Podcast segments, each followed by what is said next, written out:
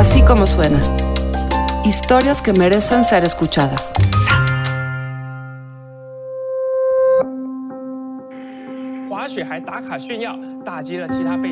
Coronavirus crisis in the U.S.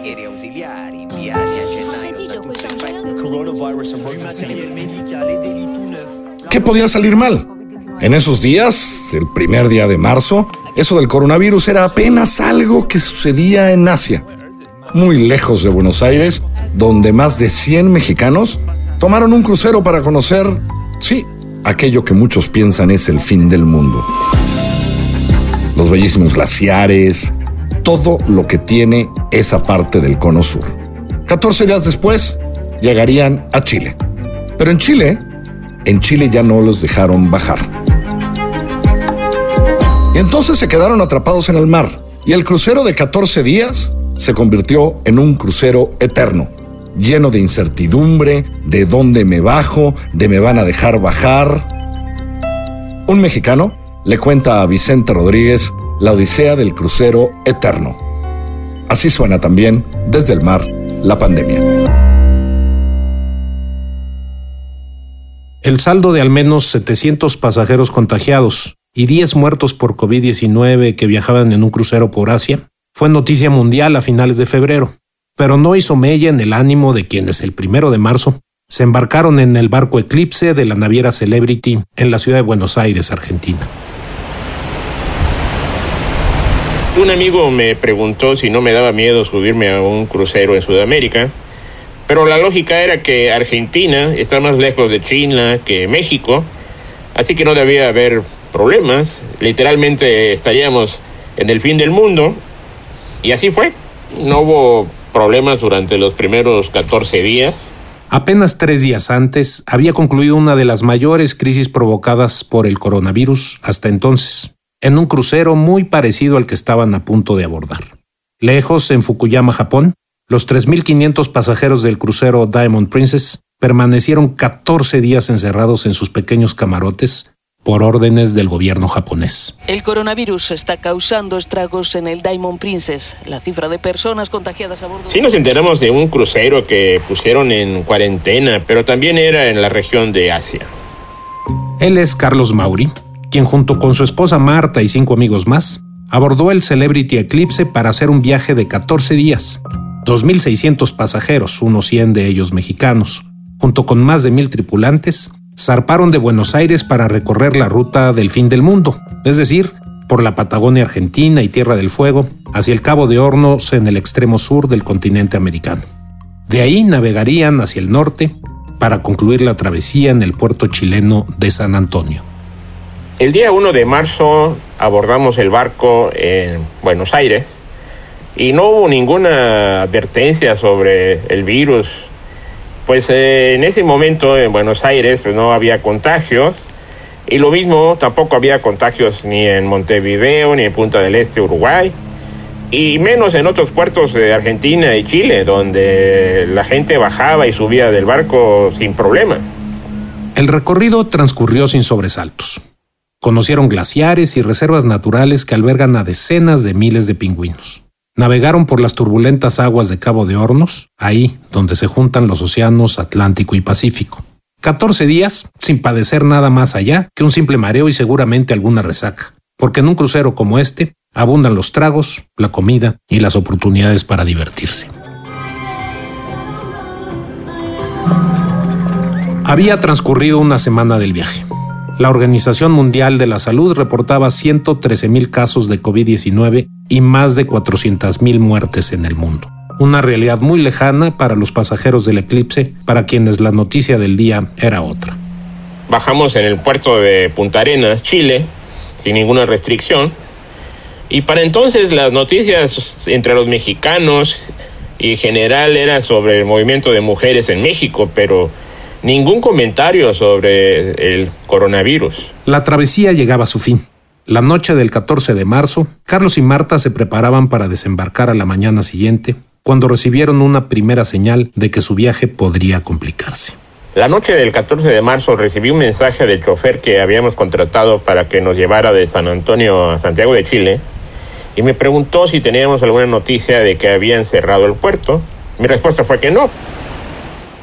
Carlos no lo sabía entonces, pero Sebastián Piñera, presidente chileno, anunciaba ese día el cierre de sus fronteras. En primer lugar, hemos decidido cerrar todas las fronteras terrestres, marítimas y aéreas de nuestro país para el tránsito de personas extranjeras. Tras no poder desembarcar en San Antonio, el capitán intentó hacerlo cuatro horas después en el puerto de Valparaíso. En Valparaíso el gobierno solo permitió que bajaran ciudadanos chilenos. Y en general eso causó alguna reacción de enojo y frustración por no poder bajar en Chile. Igual también para nosotros, los mexicanos, porque nosotros teníamos nuestro vuelo de regreso precisamente de Santiago de Chile a México. Pero más pronto nos alegramos, pues las noticias hablaban de que en Chile se había implantado el estado de excepción con intervención del ejército y por si fuera poco, Aeroméxico ya había cancelado nuestro vuelo de regreso. En ese momento, los pasajeros empezaron a tomar conciencia de las implicaciones de la pandemia. La buena noticia fue que a los 65 chilenos que bajaron en Valparaíso se les aplicó la prueba del COVID-19 y todos resultaron negativos sin contagio. Aunque confiaban en que la naviera haría lo necesario para regresarlos a sus lugares de origen, se sorprendieron al saber que finalmente desembarcarían en San Diego, California, 14 días y más de 9.000 kilómetros después, según les informó el capitán del barco, el griego Leonardos Palayocrasas. Según reportes de la Asociación Internacional de Líneas de Cruceros, la media de edad de quienes viajan en estos barcos está entre los 60 y los 69 años. En el Celebrity Eclipse la realidad no era diferente a la estadística.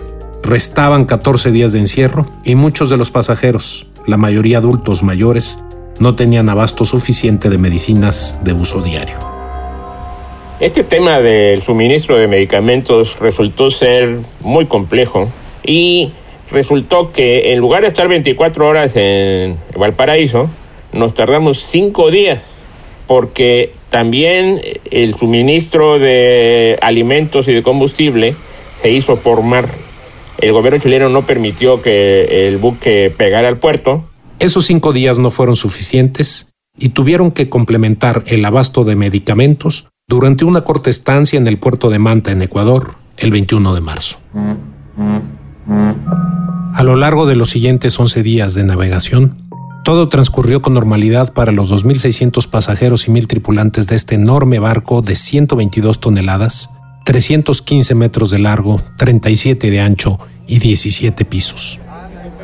Ningún signo aparente de preocupación sobre la expansión del coronavirus, que, para cuando conversé con Carlos, ya había contagiado a 450 mil personas y causado la muerte de más de 21 mil en el mundo.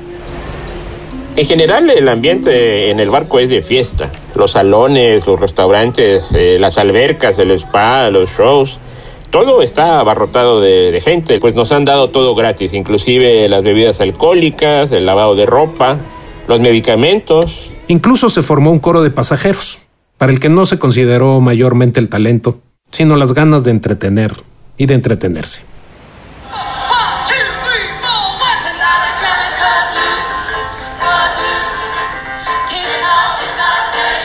Para llegar a California, el eclipse navegaría frente a las costas mexicanas del Pacífico.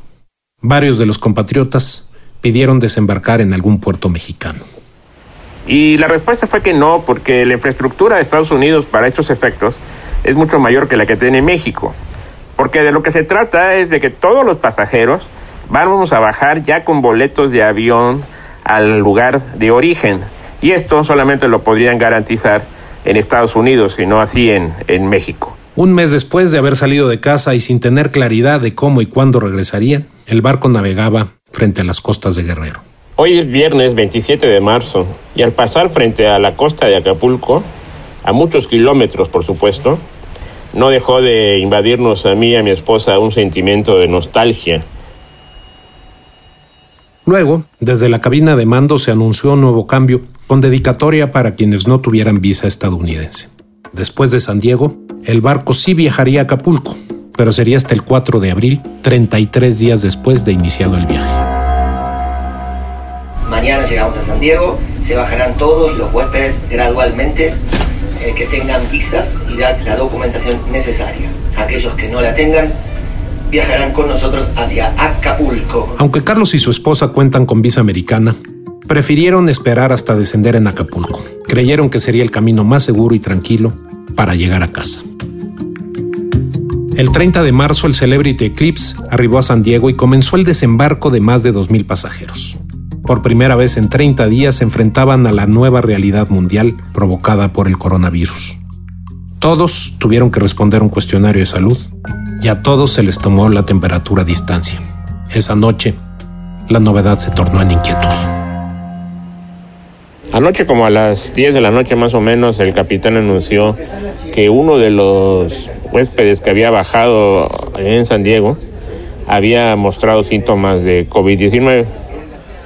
A la mañana siguiente, 31 de marzo, Carlos y Marta notaron un contraste radical con el ambiente relajado que vivieron los 30 días previos. Todos los miembros de la tripulación usaban tapabocas, repartían gel desinfectante por doquier, que obligaban a cualquiera que quisiera entrar al restaurante a que se lavara las manos primero. Me entró un poco de desesperación cuando nos enteramos de que había habido un caso de estos. Y pregunté si me podía yo bajar ahí, en San Diego, porque nosotros habíamos escogido la opción de Acapulco. En ese momento me dijeron que no había manera. Nos subimos a desayunar. Estando ahí en, el comedor central, entra una- un mensaje por altavoz donde nos dice que tenemos 30, 35 minutos para bajar con las maletas porque todos los mexicanos van para afuera. Volvieron a su habitación para empacar apresuradamente. Ahí leyeron un comunicado de Celebrity en el que les informaba que una pasajera había sido diagnosticada con COVID-19. Más tarde, en las televisoras locales, se reportó que las autoridades sanitarias de San Diego confirmaron que tres miembros de la tripulación se habían contagiado también.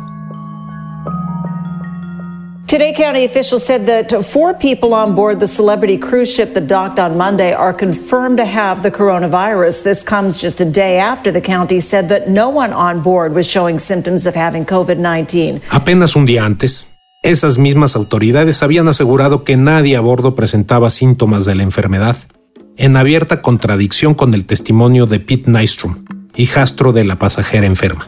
Él afirma que su madrastra presentó serios problemas respiratorios cinco días antes de desembarcar.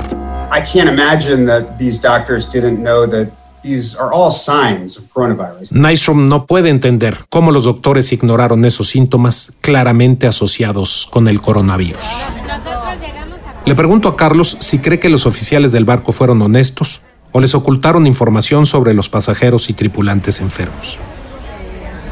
Todavía el domingo, previo a la bajada de los que bajaron el lunes en, en- en San Diego, eh, hubo dos shows llenos y hubo cena y, y nos despedimos de los meseros, pero todo como si nada. Sería demasiado perverso para creer que esta gente de, de la empresa hubiera ocultado la información con tal de evitar problemas. Yo creo que le hubiera salido más caro el, el caldo que las albóndigas si lo hubieran hecho así, ¿no? Preocupados tras saber de los contagios, los 24 mexicanos que aún permanecían en el barco fueron separados en un salón del cuarto nivel. Se les pidió llenar un cuestionario de salud y esperar. cambia el ambiente, cambian la- las miradas, pues hay un sentimiento de miedo, de preocupación. Pues sí, sí hubo ahí unas horas de angustia entre que nos concentraron en, el piso 4 y, y- y que finalmente bajamos, ¿no? Esta parte de angustia es la que se libera cuando todo el mundo sale, porque pues aún con la preocupación, la verdad es que bajar era, era un alivio enorme.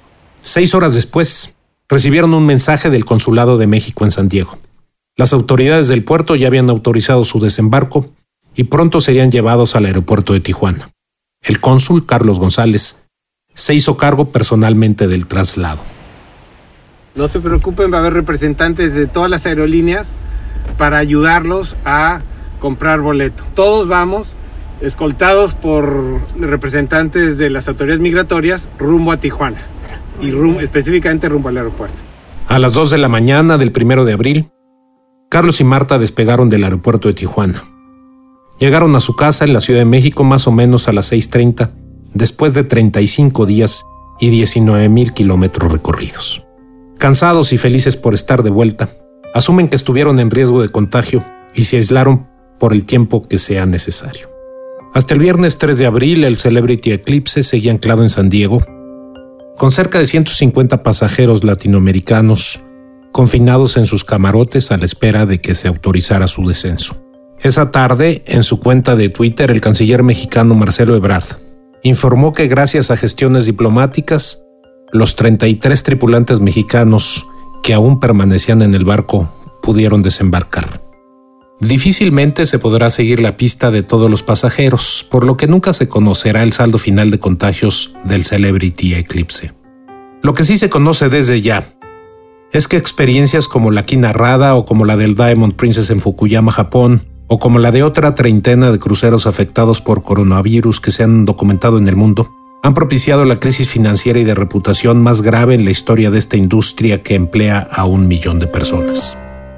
Por chat le pregunto a Carlos si volvería a viajar en crucero. Rápidamente contesta con un por supuesto que sí, pero no pronto.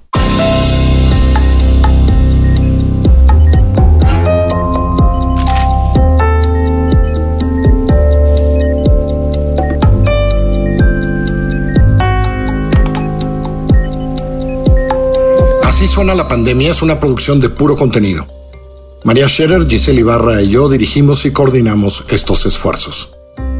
La producción, el diseño sonoro, la mezcla y la música la hacemos ahí, en nuestra casa, en la casa de nuestros aliados, BHD Studios. En la consola y la edición están Hugo Santos Quevedo y Ricardo Castañeda. Andrea Espano es la coordinadora de producción. Escúchanos en así como suena.mx, en Google Podcast, en Apple Podcast, por supuesto en Spotify siempre en Himalaya, en iHeartRadio o allá, donde usted escucha sus podcasts.